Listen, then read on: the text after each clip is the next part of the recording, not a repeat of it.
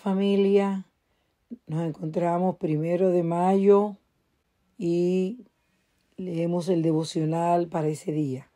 Se titula Te alabaré y contaré todas tus maravillas. El versículo se encuentra en Salmo 9.1. Te alabaré Jehová con todo mi corazón, contaré todas tus maravillas. ¿Qué queremos decir cuando afirmamos que alguien tiene memoria de elefante? Tratemos de entender un poco dicha expresión. En el reino animal, cada movimiento está determinado por la supervivencia. Sin embargo, las condiciones de un paisaje pueden cambiar de un día para otro. Lo que se ve hoy no necesariamente se verá mañana o el año próximo, de modo que los animales necesitan retener en su memoria dónde se encuentran los recursos que necesitan para sobrevivir o estarán condenados a morir. Ahí es donde los elefantes sacan ventaja. Un equipo de investigadores de la Universidad de California en Berkeley colocó collares con GPS a 15 grupos de elefantes para rastrear su ruta. Según Miriam Saliuk, estos animales parecen recordar de manera fiable dónde encontrar las mejores fuentes de agua y alimento. Además, el estudio reveló que durante la temporada de sequía los elefantes se vuelven cada vez más dependientes de fuentes de agua construidas por el hombre. Su memoria les hace ir a los lugares donde encontrarán pasto y agua. Así como la memoria es vital para la supervivencia de los elefantes, también es esencial para nosotros.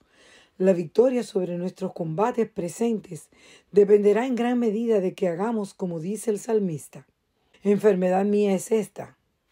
Traeré pues a la memoria los años de la diestra del Altísimo. Me acordaré de las obras de Ja. Sí, haré yo memoria de tus maravillas antiguas. Meditaré en todas tus obras y hablaré de tus hechos. Salmo 77, 10 al 12. Hay etapas de hambrunas y sequías, momentos en los que la muerte nos hace muecas, días cuando la desgana nos domina, pues esos son los instantes en los que hemos de traer a la memoria las cosas maravillosas que Dios ha hecho por nosotros.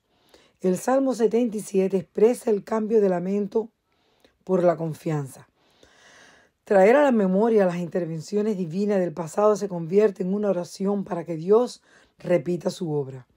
Tener memoria de las bondades de Jehová nos abre las posibilidades de disfrutar de un desenlace edificante para cualquiera que sea nuestra condición presente.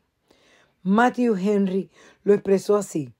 El recuerdo de los portentos de Dios a favor de los suyos es el mejor antídoto contra la desconfianza en sus promesas, porque Dios no puede cambiar.